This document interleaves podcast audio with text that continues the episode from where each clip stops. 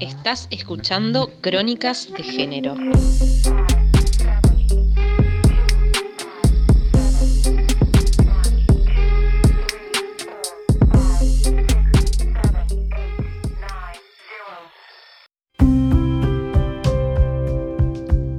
Olas. Onda de gran amplitud que se forma en la superficie. Aparición repentina de algo.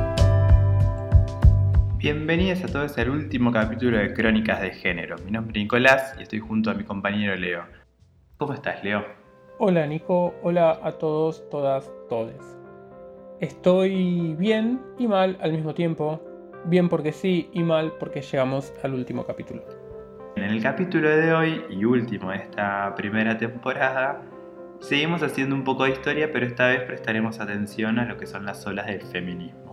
Creemos que revisar la historia que tomaron los feminismos nos puede servir para seguir deconstruyendo y comprender de dónde vienen las luchas que se fueron dando a lo largo de la historia. Y muchas veces los caminos entre los movimientos de las diversidades se cruzaron con los de los feminismos. Dicho esto, ¿por qué olas? ¿Qué se comprende en cada una de ellas? ¿Qué pasa en Argentina? Si revisamos un poco la historia, podemos ver y analizar cómo las mujeres conquistaron diferentes derechos civiles y cuotas de igualdad negados por el hecho de ser mujeres. Hasta hace apenas 70 años, las mujeres no podían votar en Francia. En los años 60 y 70 en España necesitaban de la autorización del marido para cualquier gestión con la administración o entidades bancarias. A la década de los 80, no se despenalizó el aborto en algunos países. Sin embargo, hoy en día las mujeres siguen en desigualdad de condiciones frente al hombre, ya sea por la brecha salarial, la violencia machista o el conocido techo de cristal o piso de cemento. En 1791, Gouche, dramaturga y filósofa política francesa, proclamó la Declaración de los Derechos de la Mujer y la Ciudadanía, después de la Declaración de Derechos del Hombre y el Ciudadano en 1789 uno de los documentos precursores de los derechos humanos que no contempló a las mujeres como sujetos de derecho. ¿Qué pasó con Olimpia? Murió en la guillotina. Asimismo, Mary Wollstonecraft, filósofa y escritora inglesa, es la primera autora en denunciar el olvido de la figura de la mujer en la construcción del Estado liberal, con obras como La Vindicación de los Derechos de la Mujer en 1792 Wollstonecraft defiende que no existe inferioridad de la mujer con respecto al hombre, que ésta viene provocada por la falta de educación y oportunidades. La historia del feminismo experimentó y vive diferentes momentos o etapas y a estas etapas se las considera olas. ¿Por qué olas? Seguramente tenga que ver con esta idea de movimiento, algo que irrumpe para reclamar los derechos que corresponden y se estaban invisibilizando. Estas olas no son estáticas ni prefijadas, sino que son caracterizadas por diferentes objetivos, muchas preguntas e interpelaciones. Tampoco quiere decir que al finalizar de una ola se anula todo lo conseguido, sino todo lo contrario. Son olas superadoras y consecutivas. Las reivindicaciones que se consiguen se mantienen en la siguiente, se debaten y se ponen de manifiesto nuevas luchas. Pasemos a la primera ola del feminismo. Esta primera ola la podemos ubicar entre la Revolución Francesa hasta 1940.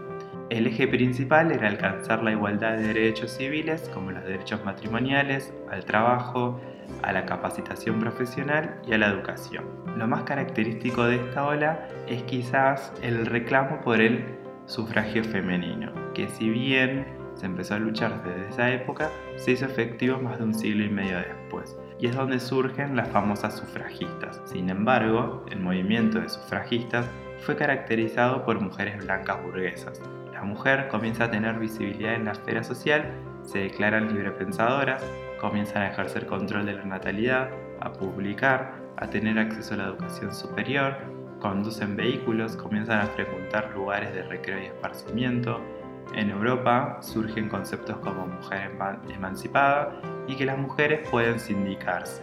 Surge la figura de Sojourner Truth, esclava y negra, que sale a decir que ella sufre una doble exclusión, ser negra y ser mujer. Flora Tristan, socialista francesa, se destacó como una de las mujeres precursoras del feminismo moderno con obras como La emancipación de la mujer y explica ahí la represión que sufren de clase y de género. Por su parte, en 1848 tuvo lugar en la ciudad de Nueva York la primera Convención sobre los Derechos de la Mujer en Estados Unidos, conocida como Convención de Seneca Falls, cuya declaración fue firmada por alrededor de 100 mujeres y significó un hito en la lucha feminista. Uno de los ejes importantes en esta ola fue la educación.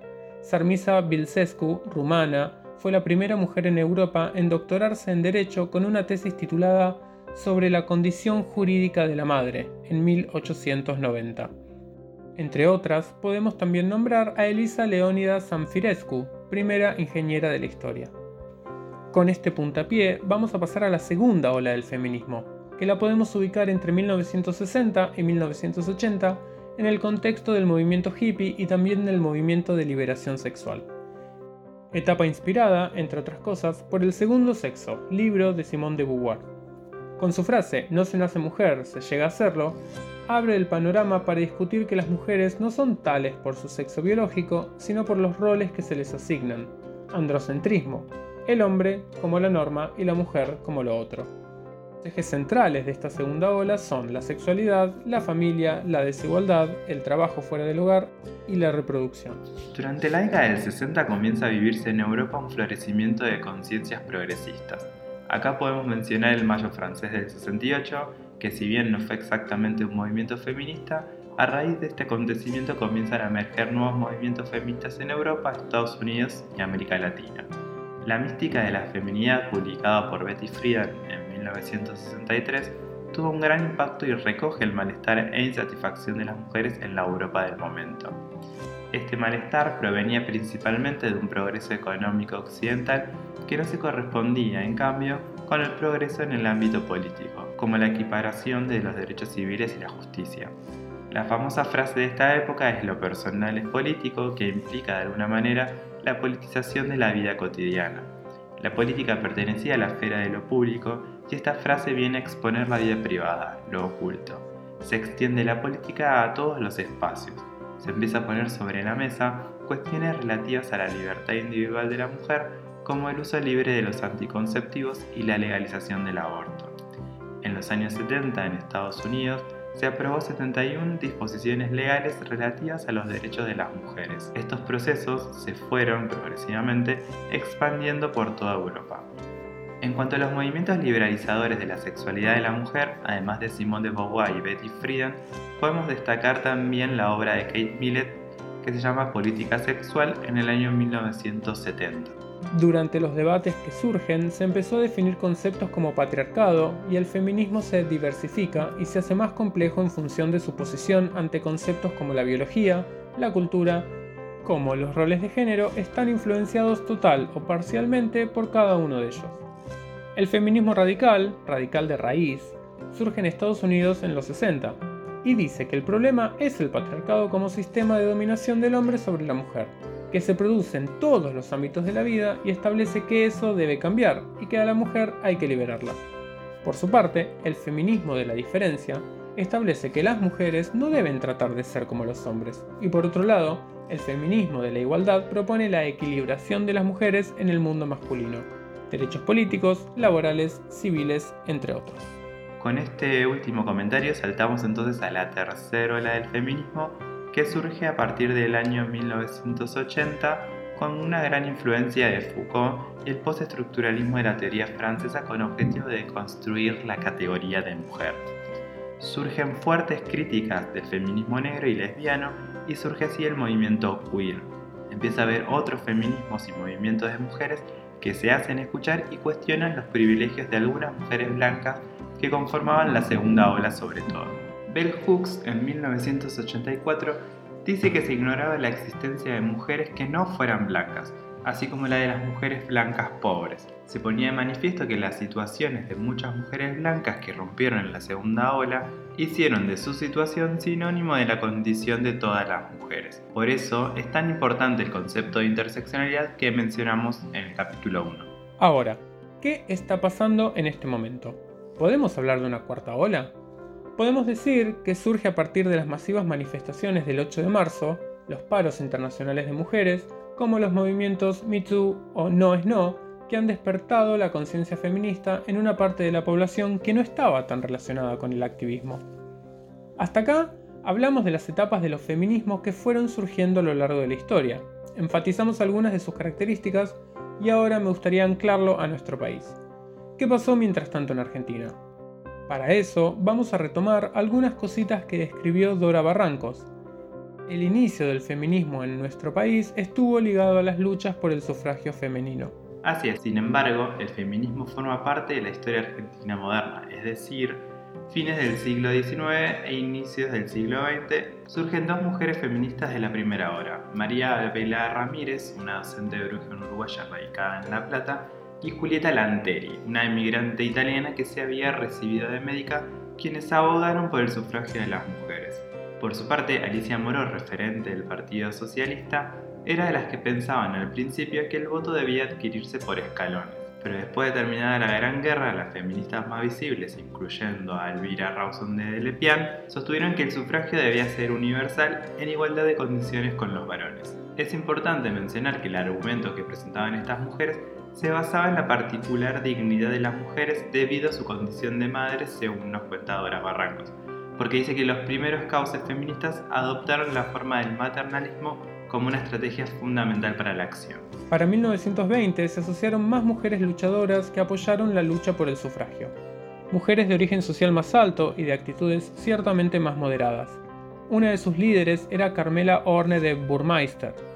Habían ingresado varios proyectos al Congreso y en 1932 la Cámara Baja aprobó el voto femenino, pero nunca fue tratado en el Senado, donde estaban las representaciones más conservadoras.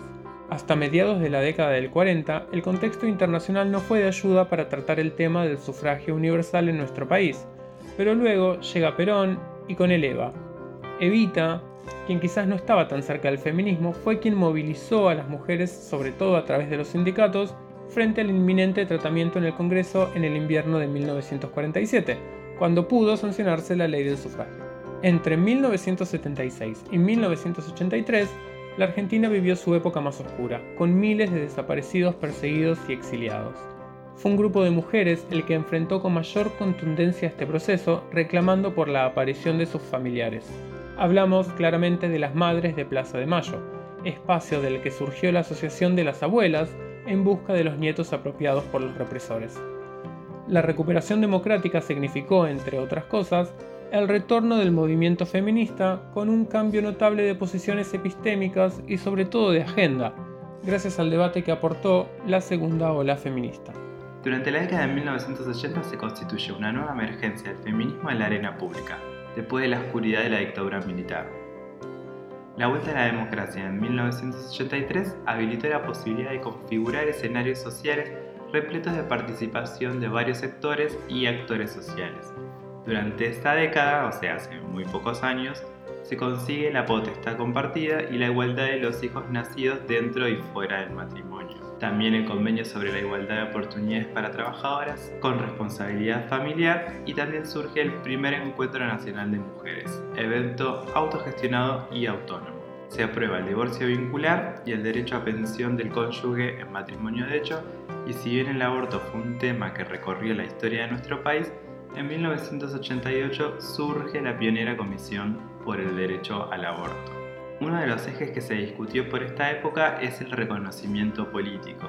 Se habían presentado diversos proyectos en materia de cupo femenino en ambas cámaras y recién en 1991 se sancionó la ley que modificó la composición de las listas partidarias determinando un piso mínimo del 30% para las mujeres el 23 de noviembre de 2017, el Congreso de la Nación aprobó la Ley de Paridad de Género en ámbitos de representación política, estableciendo que las listas de candidatos y candidatas al Congreso de la Nación y al Parlamento del Mercosur deben ser realizadas ubicando de manera intercaladas a mujeres y varones. A lo largo de las historias de las mujeres en Argentina hubo debates y diferentes maneras de entender a los feminismos. Tenemos que mencionar a Loana Berkins, travesti, feminista, comunista y abolicionista, como se definía ella. Su acercamiento al movimiento feminista comenzó en los años 90, una época donde se recrudecen las políticas represivas por parte del Estado hacia el colectivo trans travesti. En este punto, Loana reconocía que Fue una lucha durísima porque no tenían aceptación de nadie, ni de las mujeres, ni del feminismo, ni de los organismos de derechos humanos, y mucho menos de la política. Sin embargo, como bien describe Claudia Corol, Luana revolucionaba el feminismo desde su cuerpo travesti. Revolucionaba la comunidad travesti desde su ideología feminista y comunista y revolucionaba el comunismo con su feminismo travesti y su irreverencia amorosa. Y así fue como Luana junto a sus compañeras lograron redefinir las estructuras del Encuentro Nacional de Mujeres porque las travestis son parte del movimiento feminista, es lo que decía. Pero el camino no fue fácil, tuvieron que dar batalla para entrar y para poder ganar un espacio dentro de los talleres. Recién en el año 2013 en San Juan por primera vez aparecen en la nómina de talleres. Hoy en día el encuentro se llama Encuentro Plurinacional de Mujeres, Lesbianas, Trans, Travestis, Bisexuales y no binarias. Cabe señalar que no existe un solo feminismo y hay diferencias entre los feminismos existentes, pero hay una cuestión principal en la agenda de las mujeres movilizadas por derechos. Se trata de la legalización del aborto, la accesibilidad gratuita y segura a los servicios de salud para abortar, una asignatura pendiente en el arco de los innegables avances habidos en estos años de democracia. El 28 de mayo de 2005, en el marco del Día Internacional de Acción por la Salud de las Mujeres, por primera vez apareció públicamente la campaña por el aborto. Asimismo, en ese mismo año, por primera vez un ministro de Salud del Gobierno Nacional, Ginés González García, admitió públicamente la necesidad de que se discutiera la despenalización del aborto para resolver las altas tasas de mortalidad de mujeres gestantes en nuestro país. El aborto se entendió como un problema de salud pública, lo que significó un gran avance del movimiento feminista y de las mujeres dentro del campo reproductivo. En el año 2012, debido a las controversias de interpretación del artículo 86 del Código Penal, la Corte Suprema de Justicia de la Nación estableció en el fallo FAL que en los casos de aborto no punible no es necesario trámites judiciales y que es necesario la realización de protocolos en los hospitales. Esto posibilitó que en el año 2015 el Ministerio de Salud publicara el protocolo para la atención integral de las personas con derecho a la interrupción legal del embarazo, enmarcado en los derechos de autonomía personal, privacidad, salud, la vida, la educación y la información. Por último, cabe preguntarse si en nuestro país, a raíz del debate por la ley de interrupción voluntaria del embarazo en el año 2018, surge la cuarta ola feminista. Si bien en senadores no se aprobó la ley, hay muchas personas que la vienen peleando para que algún día sea ley. Hasta acá definimos apenas un poco la historia de los feminismos a nivel general y a nivel local. Nos pareció interesante poder hacer un relevamiento de las luchas feministas para poder analizar puntos de encuentro con otros movimientos de la diversidad. Creemos que el feminismo es un movimiento emancipatorio, de encuentro, de liberación y de justicia social. Antes de terminar, como siempre nos gusta hacer, recomendamos algunas cositas para seguir sumando y aprendiendo. En este último capítulo tenemos para recomendar un documental que se llama Ella es hermosa cuando está enojada, que se puede encontrar fácilmente por internet, que retrata muy bien la segunda y tercera ola del feminismo en Estados Unidos y que sin embargo también podemos encontrar algunos paralelismos con las cosas que sucedieron en nuestro país. Del ámbito más local podemos recomendar la serie Sufragistas, pioneras de las luchas feministas de Canal Encuentro, protagonizada por Muriel Santana y dirigida por Rubén Schumacher. Así nos despedimos entonces. Este fue el último capítulo de al menos esta primera temporada de Crónicas de Género. Espero les haya gustado. Pueden hacernos llegar sus comentarios en nuestro Instagram, arroba crónicas. Aceptamos también críticas y u observaciones. Quizás volvamos, quién dice, quién sabe. Esto ha sido todo amigues, hasta la próxima.